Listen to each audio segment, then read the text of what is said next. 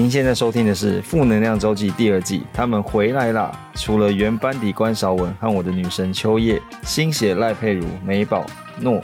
随时也会加入，希望这季秋叶可以早点下班，不会让我独守空闺太久。为了多刷点存在感，第二季依旧砸钱买下破口，由秋叶的老公范格为我本人赞助播出，也期待各大厂牌真的可以赶快赞助播出哦！快来听听这集聊什么吧，你应该没有讲我的坏话吧？礼拜一真好害羞啊！干嘛啊？礼拜一的早晨，欢迎收听。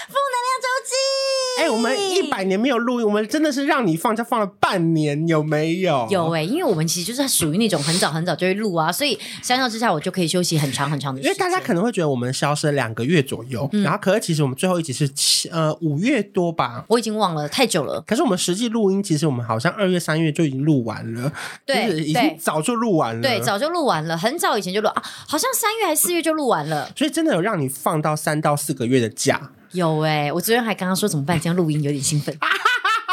而且本来上礼拜就要录，可是因为新的工作室还没落成，然后今天终于在一个新的录音室的空间。没错没错，其实很兴奋呢。就是兴奋归兴奋，但你今天早上跟我讲可以晚半小时来的时候，我还是很兴奋。哎呦，我们同事、oh! 同事大睡过头啊！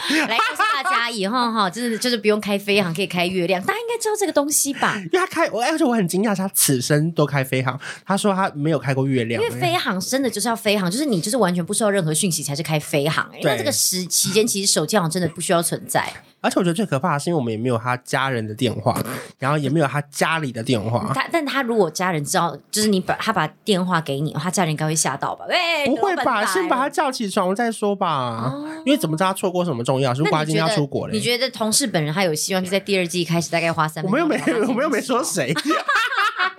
好，先跟大家介绍一下第二季跟第一季会有什么不一样。因为第二季呢，我们现在打算就是以纯音档的路线出发哦。因为第一季我们花了很多时间在剪影片，可是因为说实话，因为影片就是一集四十分钟，档案过大，好几 G，五六七八 G，然后呢，YouTube 看的人又没有那么多，然后我们就觉得说，好吧，那我们就专心做 Podcaster，我们就不要再配着当 YouTuber。嗯。对啊，因为其实好像真的很多人他们在就是在做像 Podcast 这种事情，他们真的就是在 focus 在这个声音而已。对，然后现在另外一个是好像在 SoundOn 里面会有一些功能是片头会有置入别人的广告，所以如果大家前面有听到别人的讲话，不要觉得吓到哦，就是他现在有随机、啊。你说我这边有可能可以听得到丹尼表姐的广告？呃，不会是丹尼表姐，可能是他们自己的内部的一些接的业配，或是因为会会有点像 YouTube 那种中间插入广告的感觉啊。好像 SoundOn 会有这个新功能，可是我不确定他们怎么执行。SoundOn 这个 App 才会有吗？我刚刚因为我们已经太久没有录 Podcast，我不知道现在进展到、哦、你脱节了。对，我不知道新功能进展到什么程度。三个月、四个月就可以让我们与这个世界脱节。然后再来会有一个好消息，就是说我们本来不是礼拜一播吗？对啊，我们现在要改成一个礼拜两集。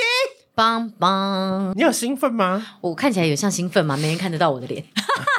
好了，反正重点就是我们现在就是每个礼拜一是固定是正片播出，然后呢，我们就想说把一些那种废话闲聊的小单元放到礼拜五，嗯、变成是每个礼拜一跟礼拜五两集这样。但礼拜五多长？嗯比较短呐、啊，就是大概十几二十分钟。二十分钟很长，你是十分钟还是二十分钟？你现在把话说清楚，因为你当当初告诉我是十分钟哦。因为你看，啊、我们闲聊小单元录影时间感觉就是二十分钟，所以剪一剪可能只有十或十五分钟。差不多啊，就是大概十到十五、啊。不能再长。我个人就是跟老板坚决要求不能超过十五分钟。那你就要想好那一集的闲聊是什么？不过我觉得我们的闲聊，其实像刚刚我们在讨论，就是工作室这个嘛很奇特的那个就是构造啊。然后你跟我讲刚刚那些什么，我觉得就还不错啊。就是可是你看，我们以为我们聊很久。可现在也才三分半哦，刚刚到现在不可能，所以其实说实话，十五分钟也算很久了哦。怎么会这样子？啊，我们平常为什么可以聊那么久？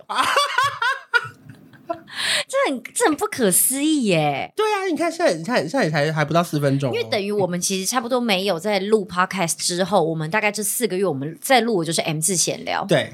然后那是三个人，然后还有一个就是极度爱开示的一个就是炫大师，他讲话就讲很久，所以我们那时候可以放空休息。对，那这个就变成我们两个，就所以就会只有只有我们两个而已吗？目前的规划，大家如果有看到封面的话，我们现在封面变成是五个人，Yes，包含说有佩如啊、美宝啊，还有诺，Yeah，就是三个疯子会陆续的加入我们。可是我们本来其实是想要每一集都有所有人，可是觉得好像会太吵。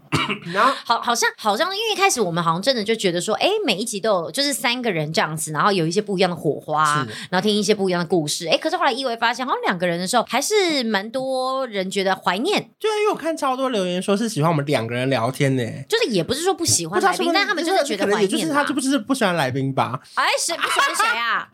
可能自以为我们加入什么人气班底，结果他们是拖油瓶。啊敢说啊！他们只是为了让我们被更喜欢的。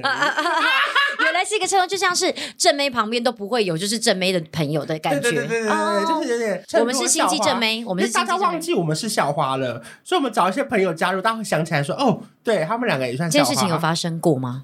啊，我怕这。你们是忘记了还是？哪一所学校已经倒了吧？那所学校 水准过低，有一些小学校啦，哦、社区大学啊之类的。哦，好像正正在这样子的范围里面，你才能够称校花啦。好了，反正今天第一集的题目呢，一直还没跟大家讲。今天题目我想要聊的是生命中的贵人与黑贵人。我以为这集就是闲聊，就是我们回来了这样子。哦，原来这集还是有主题叫贵人与黑贵人。不然你还有什么想聊的事吗？没有，没有，没有，没有什么。我们就是我也现在就是有点担心会不会聊不了一集。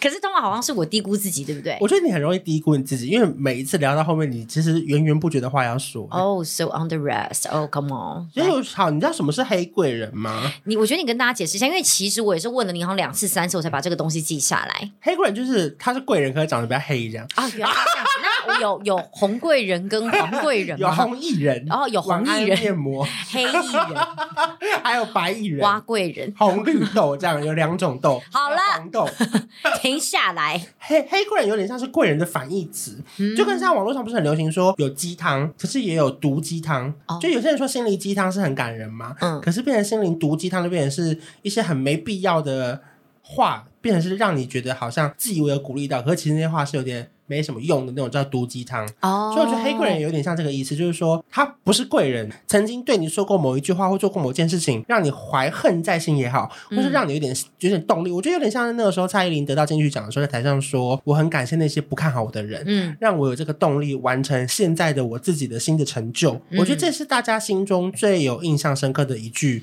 我觉得对黑贵人说的话。哦、oh,，然后再来黑贵人招牌。还有一次是张韶涵在节目上讲过一句话，就是说：“呃，我不会。”感谢那些欺负过我的人，可是我会提醒我自己，未来成功的时候不要成为那样的人。我觉得这也是很明显在形容某一种黑贵人的情况。嗯，对，所以我觉得就分成贵人与黑贵人。那我可以写这集可以写说生命中的贵人与黑粉吗？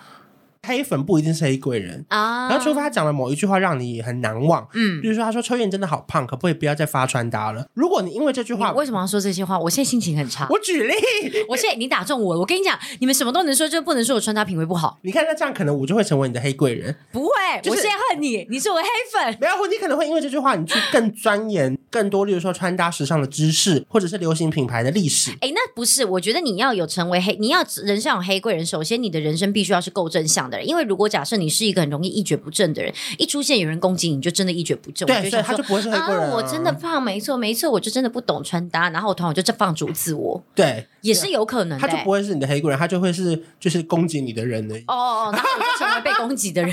对对对，他就是一个单纯攻击你的人而已啊。哦，一个节目也好，或是一件事情也好，他一路走过来，一定有他很感谢的时刻。例如说，像负能量周期，一定也很感谢大家陪伴。嗯，就是我们一开始就是呃。吵吵闹闹就这样做了一季，嗯，然后没想到这么多人就是这样指正我们，或者是陪伴我们。但黑贵人可能就包含说很介意我们的，嗯、例如说像是很爱插嘴啊，或是讲话太快啊，嗯、或是一些谐音梗啊。所以我还是觉得，其实黑贵人跟黑粉其实是在存在那个一念之间，是在那个个人本身的那个想法、欸。哎，对，对啊，对不对？所以，可是因为就因为以这个节目来说，它算是可以算是黑粉。可以真实人生来说，你不会有黑粉吗？我觉得比较像是，例如说以办公室来说，有一个你很讨厌的人，可是他可能会是某种程度的黑贵人。我举例来说，以前大学的时候我在补习班打工，嗯，然后因为我们我们 team 都是有不同的业绩的，嗯，例如说我们有一区是负责，例如说什么中正或者是敦化国中，另外一区是负责什么信义，这样就是我们会有派系，嗯，然后例如说我很很讨厌那边分区，我很讨厌那边某一个。类似像小组长的角色，因为他每一次都会偷偷拿高三的书送给高一的学生，逼他报名，就变成他去偷讲义。就是因为我们我们讲义，不是我现在在想这个东西有吸引人吗？因为是我才刚高一进去拿到高三的奖，那个没有。可是爸妈会觉得我多拿到一本免费的书，说不定他家有哥哥姐姐是高三，他就觉得我缴一样的报名费，我却偷偷多拿到一本书。哦，原来是这样啊！反正就是有类似一些伪作弊的小撇步，让他的业绩变好。嗯、那时候我就很不爽，我偶尔会跟主管 complain 说：难道我们这边正派经营的拉拉学生的手法是不够积极的吗？因为我们就会有点像是良性竞争啦。嗯，结果没想到隔一年，那个算是隔壁的小组长，因为他刚好大学毕业，他去当兵了。嗯，然后就没有那一组的敌人了。然后变成一开始我们很兴奋的，觉得那我们这群好朋友，我们就分两 team 一起好好的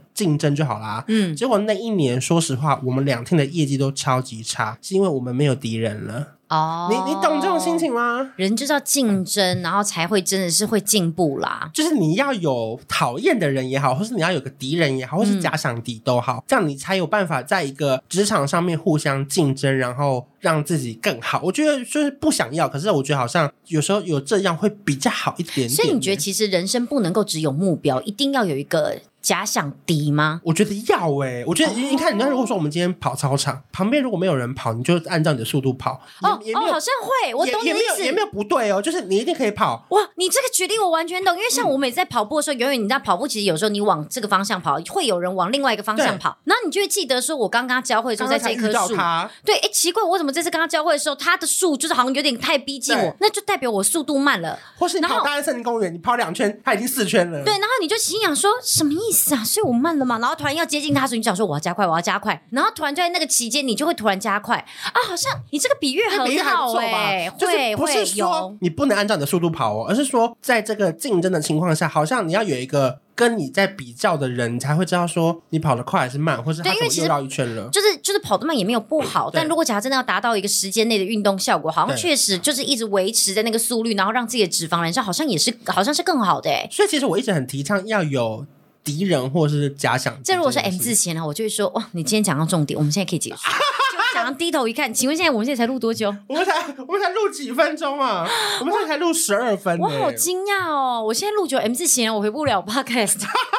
Podcast 要聊很久哎，对呀、啊，因为我今天也想一想，嗯我们就要从一点聊到七点，所以我才觉得好累。我才会从我大学打工的故事开始讲啊，我还有出社会的两个工作哎，哟，好会铺陈哦。我很久没录 Podcast，我很兴奋哎。哎，录 Podcast 真的人生要够长，才有这么多故事能讲。哎，可是那像是你们航空业的职场上，会需要假想敌吗？我觉得我们不需要假想敌，因为我们一直以来其实，在自己的位置上就是把自己的事情做好。尤其其实像我，如果我个人本身，因为我们公司其实人很多，但是需要的职位非常少，嗯。所以其实硬要讲的话，如果你本身不是那种就是非常有积极呀，然后也不是积极啦，就你没有那个想要就是往上的那种就是动力的话，嗯、其实你你基本上就是会一直不停安逸的在那个位置。OK，可是呃，我自己觉得在，因为你刚刚讲的是那，因为我们那时候就是你给完我题目之后，我就是在想，嗯、我其实一直想不太到我人生中黑贵人有哪些，嗯、因为我个人本身好像就是从小都一直很被瞧不起，所以我就好像一直都还蛮习惯这件事。被瞧不起，嗯，我都一直被瞧不起，是因为跟你姐。比吗？还是是？不只是跟我姐，因为我不是跟你说我是老师的小孩嘛。然后呃，老师的小孩其实真的普遍都非常的优秀。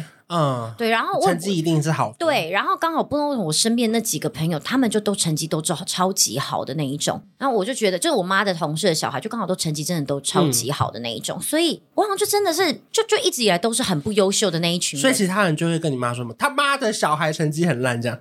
呃，你妈你妈的小孩成绩有没有？不是，你妈的小孩成绩很烂。没有，他们就是永远都是把我们画在就是成绩最差，就是我们是永远不要差，人家都讲说你差没关系，不要差过秋叶，他们就好了。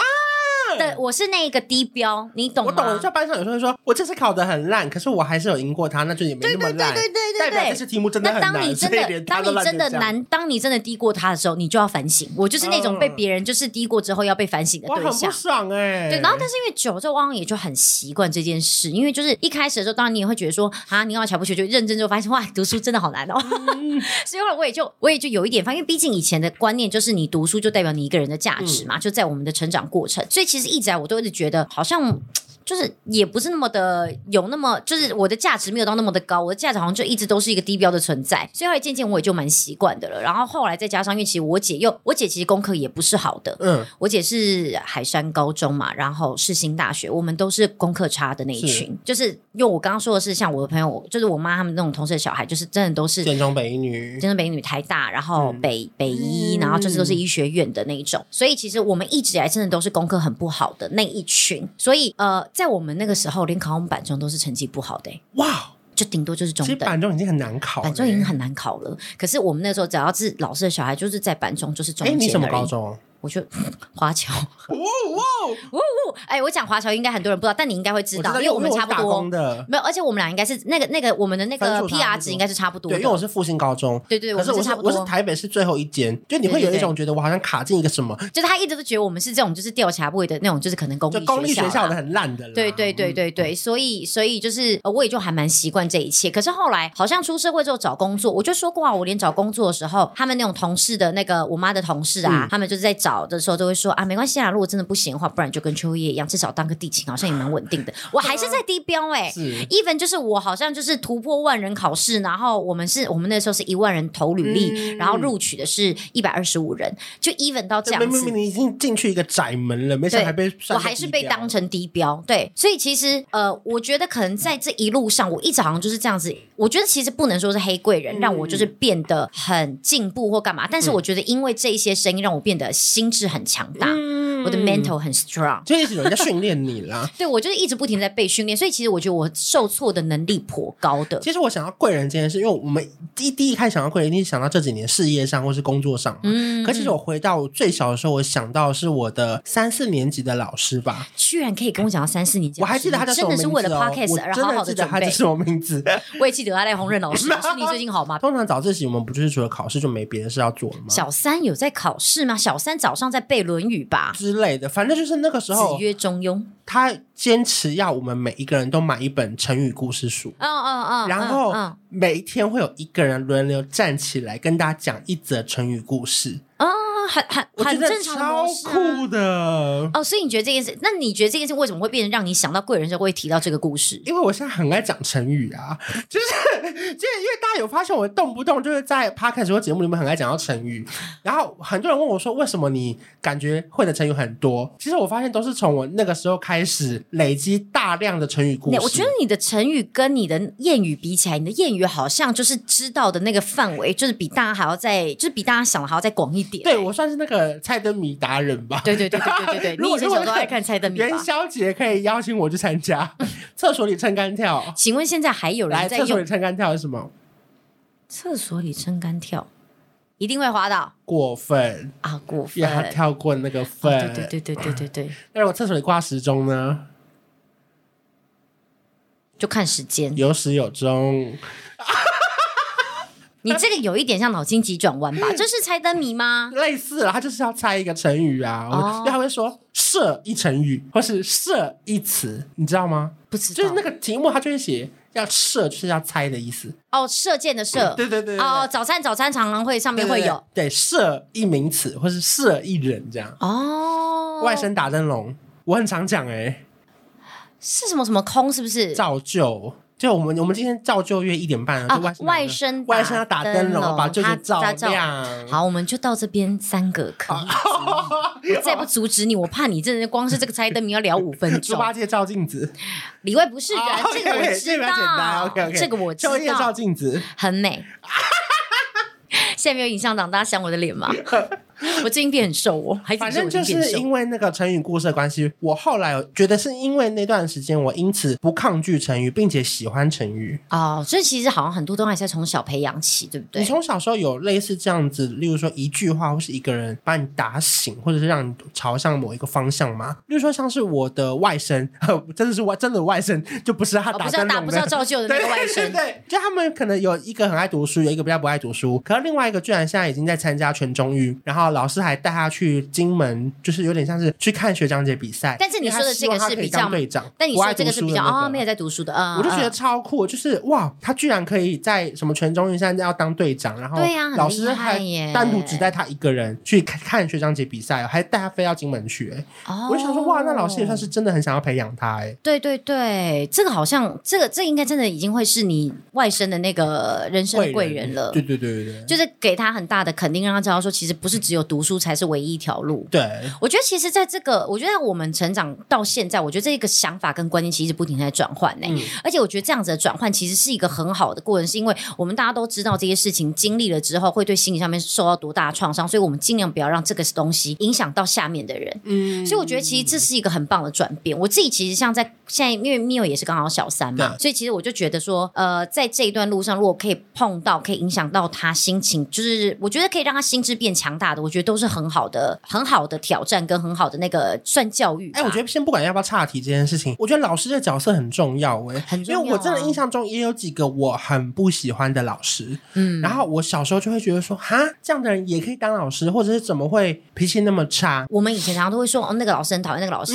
很讨厌干嘛？嗯，其实后来我长大，我觉得其实老师没有那么讨厌，他们只是因为他们都一直被控制他们的思想，他们没有办法去。谁被谁控制？老师们被控制。被被控制，哦，因为他们本来就都是很循规蹈矩的人，所以对他们来讲，这些东西都是走在人生正常该走的路上，嗯，他们不会去质疑嘛。所以我觉得，其实对老师来讲，他们其实也只是做着他们觉得正确的事情，然后用他们受到正确的观念去教育下一代。可是可能这个想法其实并不是主流了。可是他们其实也是照他们人生的想法去做，可是他们其实一直被反驳，其实他们也蛮痛苦的。然后后来只是我觉得，就是我刚才讲什么，我突然忘，我现在突然脑雾。老师被控制。对啊，呃、老师本身他就是被控制，所以他也不是知道自己在控制别人，还是你要讲什么？我刚刚其实好像讲个，给你选，整段剪掉，还是你们就烂的字，整段剪掉。你刚刚那个很烂的，因为也不好笑以外，也不知道你要讲。对，因为我这个我真的已经不好笑了，我就想说这个好像真的得要剪掉。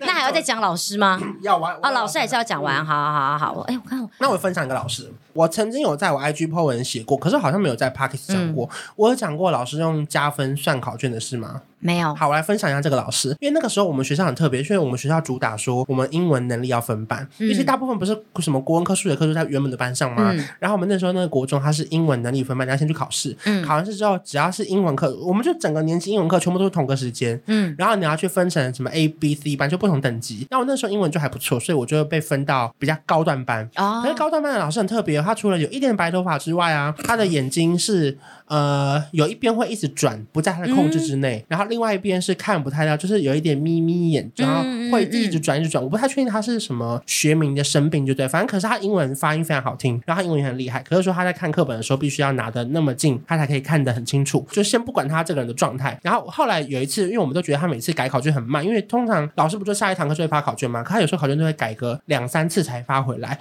我们一开始会以为是不是他因为眼睛不好，所以改考卷比较慢。然后后来发现，哎，好像不是，因为他考卷上面的方法啊，因为通常不是，例如说一个大题三十分，错一题就扣六分，所以这个大题是不是就扣六、嗯，然后扣十、扣八这样？后来就发现他改考卷的方法跟别人不一样，是因为他用加分的。例如说这边你对八题，他就是六八四十八，这边就给你四十八分。然后那边对五题，一题三分就是十五分。哦，就他不是用一百分去扣分，他最后用零分加起来。然后有一天他就说，不好意思，我改考卷真的比大家慢一点点。为什么用加分？是因为他觉得我们不应该用一百分当成基准去往下扣。他。觉得我们的成绩或是人生是从零分开始堆叠上去。这个大题你答对八分，那他就是你会得到四十八的累积分数。嗯，就他觉得每次用扣分的这件事情，会让大家在学习的过程中很受挫。就是为什么永远都要以一百分为标准啊？就是我很感动哎，我到现在都不会忘记这件事情。对耶，为什么我们的存款不是从一百万开始扣，然后是要从零开始加？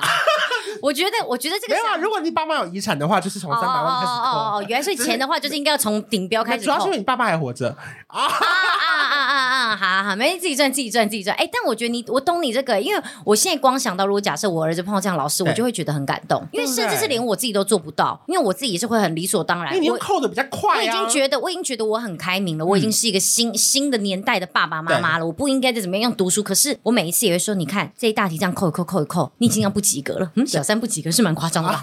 可是你就会真的忍不住，就是用一百分去扣。对。可是你看，我已经自己都觉得，我刚前面讲，我已经觉得我已经够开放，我还可以会做出这种事情。可是，在你们那个时候，这样的老师真的是很难得哎。所以我觉得这件事情有点算是当头棒喝，让我在小小年纪国中的时候就觉得哇，原来其实我们看事情的角度也好，或是在我们学习的过程中，是你转一个念就可以得到不一样的答案。明明一张考卷虽然是八十分，你别人会觉得你扣了二十分，可是没有哎，我从零到八十分的时候，我累积了多少？对，你已经拿了八十分了。这样我到现在我都觉得哇，很感动哎。虽然说这是个很小的事情，可是我觉得在我心中算是埋下了一个小种子啦。哦，就是让它慢慢的发芽。它算是比较正向的想法啦，这就其实就是刚好是告诉我们很多东西，你可以从负面的方式去想，或是正面的方式去想，就是都不一样，就是你。到结果是一样的，但是你的心态跟整个成成长还有获得的过程是不同的。对，然后再来就到了长大的过程中，像职场啊，嗯，你有印象深刻的贵人吗？就你吧。哎呦呦呦呦呦！哎，可是我一定要先讲，其实我自己觉得，就像你刚刚讲的，我觉得最大转折绝对就是在、嗯、大家最近大家最大转折一定就是疫情嘛。会不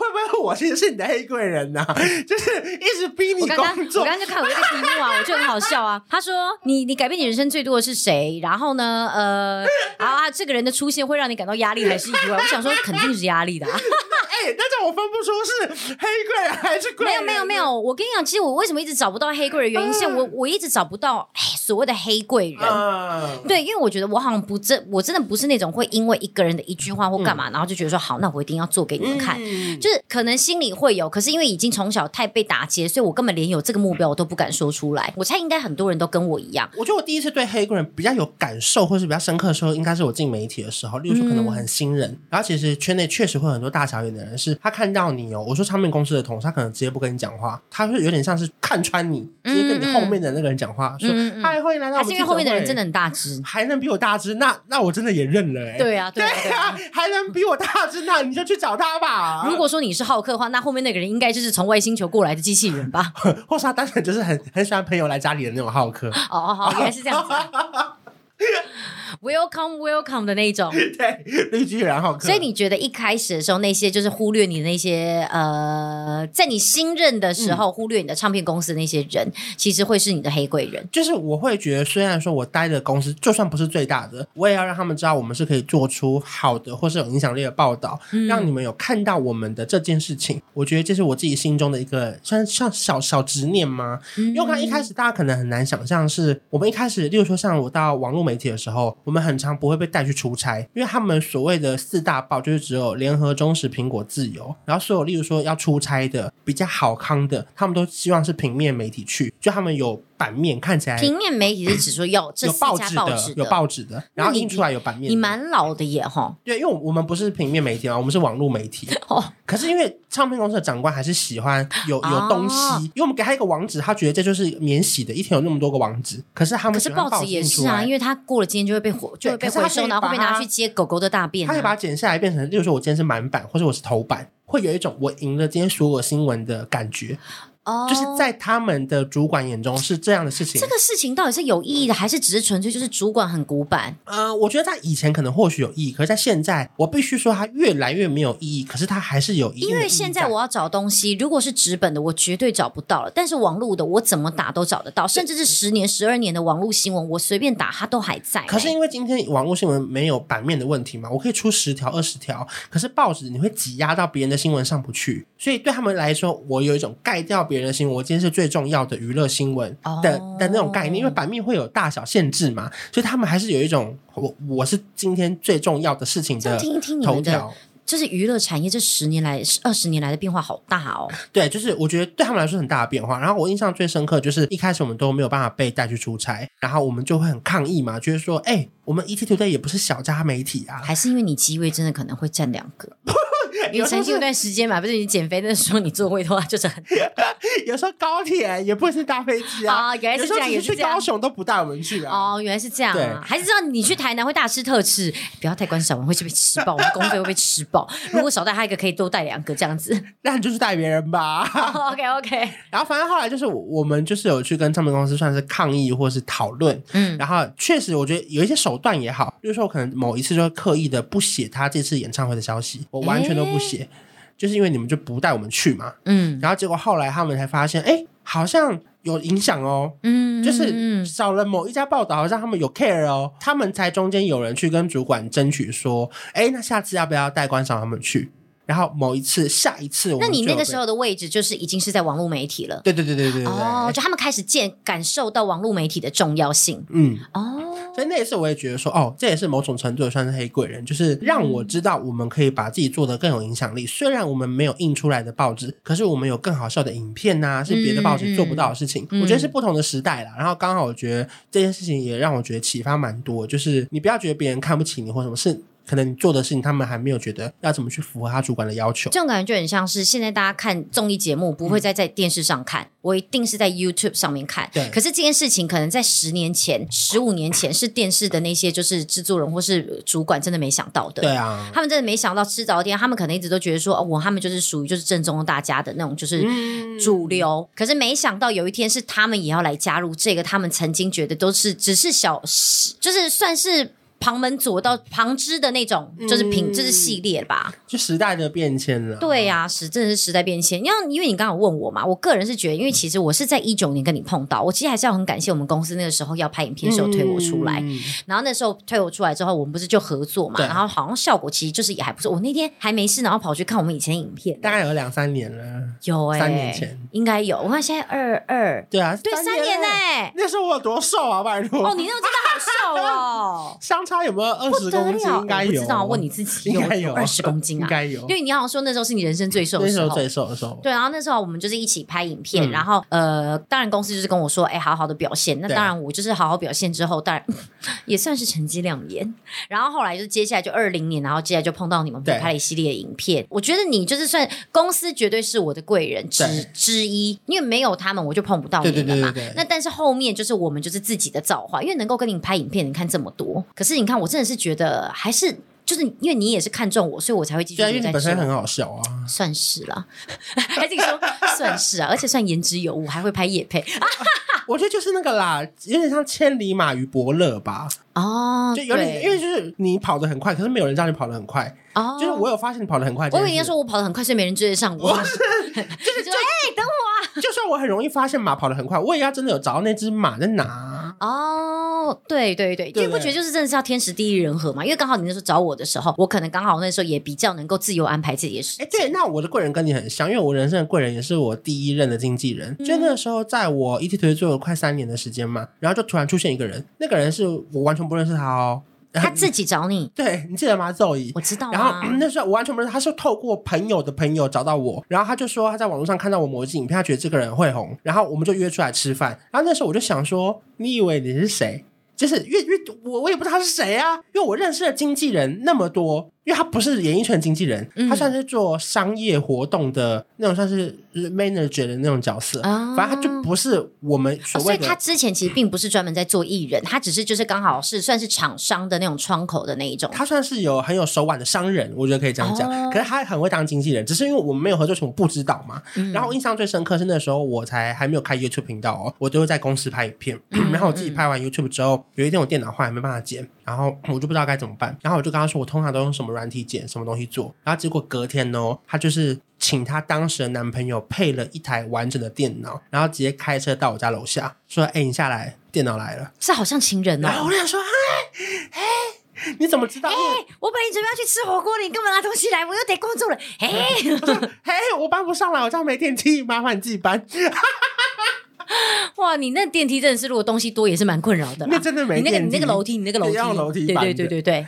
然后我就记得，我我自己觉得最感动的是，在你觉得全世界没有人相信你的时候，就是有一个人这么相信你。可是，在他之前，真的没有人跟你谈过，问你说你要不要出来？没有，每一个人都是讲说，我签你啊，你出来赚钱啊。就是我觉得这种话讲的很容易，可是有一个人可以坐下来跟你说，他从你身上看到怎么样可以赚到钱，跟怎么样做是有可能可以成为一个事业的。嗯，他是唯一一个。并且是第一个人，就是有在跟你讨论说，我觉得你未来的规划是可以朝哪里哪里走，然后用他专业的角度去帮你分析，就是就是他给我的感觉不是说他想要从我身上赚到钱，嗯、而是他希望我们能够可以一起赚钱。嗯、我觉得这种感受是不一样的，嗯、因为有一些人会随便说，我签你啊，我来帮你做啊，然后你就会觉得哦，那就是因为他想要从你身上赚到钱，嗯，可是感觉他是想要跟我一起赚到钱。其实好像也是他的就是沟通手腕的，因为其实结果是一样的，对，但是给你的感受是完全不同的。然后还有中间。就是呃，感觉就是怎么跟你一起去挖掘着你们未来这条路的那个感受是不同的。因为你自己想嘛，我工作做的好好的，我干嘛没事离职去创个业？因为对当时的我来说是一件很莫名其妙也不需要的事情，尤其是记者的工作也算是稳定嘛。嗯，然后你平常就是出入一些演唱会，感觉也是也是你想做，也是光鲜亮丽啊。对，真的就是你想要的啦。就是没事，你真的不会想要突然走出来看看。嗯，我觉得确实有这个人的出现，让我觉得哎，多了一个思考，就觉得说哎，要不要我也来做做看？哦，他好像这样真的是你人生的一大贵人哎。对，可是当然他后来也很后悔。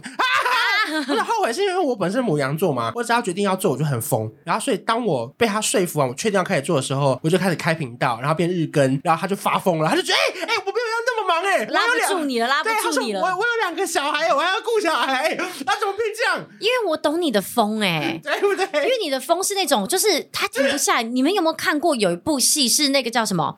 就是那年花开月正圆，是呃孙俪跟陈晓演的。嗯，他里面就在讲说，陈那个孙俪是一个女商人，嗯，她其实就是应该说她本来是一个很大大的家庭的那种，嗯，就有点像仆人或干嘛的。后来反正意外成意外成为少奶之后，然后他们就要开始去经营，然后去持家。嗯，然后他是一个商人，那一般来讲，生意成功之后就稳定在那了。他不是生意成功稳定之后，生意成功之后，他马上就开始想，那我们下一步要干嘛？对，啊，家里其他老人就说不用啊，就因为我们现在这个东西做的很好啊，可以再做个三年四年。他说哎，没有没有，大家都跟进了，我们现在这样子要开始在想别的，不然我们马上就会被淘汰。你知道，就是马上成功就开始想下一步，因为你就是这种人哎、欸，对对对对对对，你也就是工作室可能才一年，对，你看才刚出一个，就是一年内的，对，一年内的什么工作室怎样怎样讲，对对对，马上又在租了一个工作室，然后就是要来做一些不同的样貌，然后可能就是有不一样的就是工作经营。就是我这一路来就常常在听你一些计划，我真的觉得你真的 偏锋哎、欸，你拉不住哎、欸，拉不住，我悬崖勒不了马，我跟你一起掉下去，握不住了他哎、欸，对呀、啊，握不住的马，勒不住的马，然后就一路往下冲。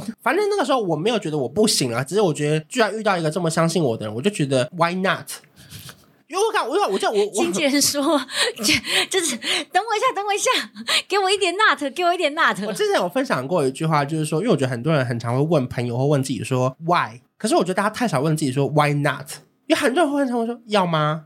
或者是我要去吗？我要做吗？我觉得大家其实不要有那么多疑惑，嗯，你应该问你自己说为什么不要？因为没钱啊？很多东西真的没钱，那你就去赚钱，想办法把钱赚来去做你想要做的事情。因为我觉得太常有人停在停，而且我说他不是问哦，他是问完之后他就停在这里了，哦、他就说为什么要吗？哦，那我不要了。你干嘛这样？刚刚金姐问我说要不要接坚果，他说为什么不要？我还卡在那，就是我哎、欸，你就是不爱赚钱的代表啊，好像是，就是。就是想很多，我就是属于做之前会想很多的人，嗯，然后你就是属于你已经想很多了，但你也做很多，对，你不是做很多我也没想哦，你是想很多很多，可是你真的也做很多很多。嗯、那我们可能很多一般人普遍就是偏向就是做白日梦的角色啦，就想说，比方说很多人想要经营 IG，就只想着我想要让粉丝增加，但他没有想过怎么办怎么做，嗯，就是他就只想着他想要增加，但他没有想到底该怎么去做比较好。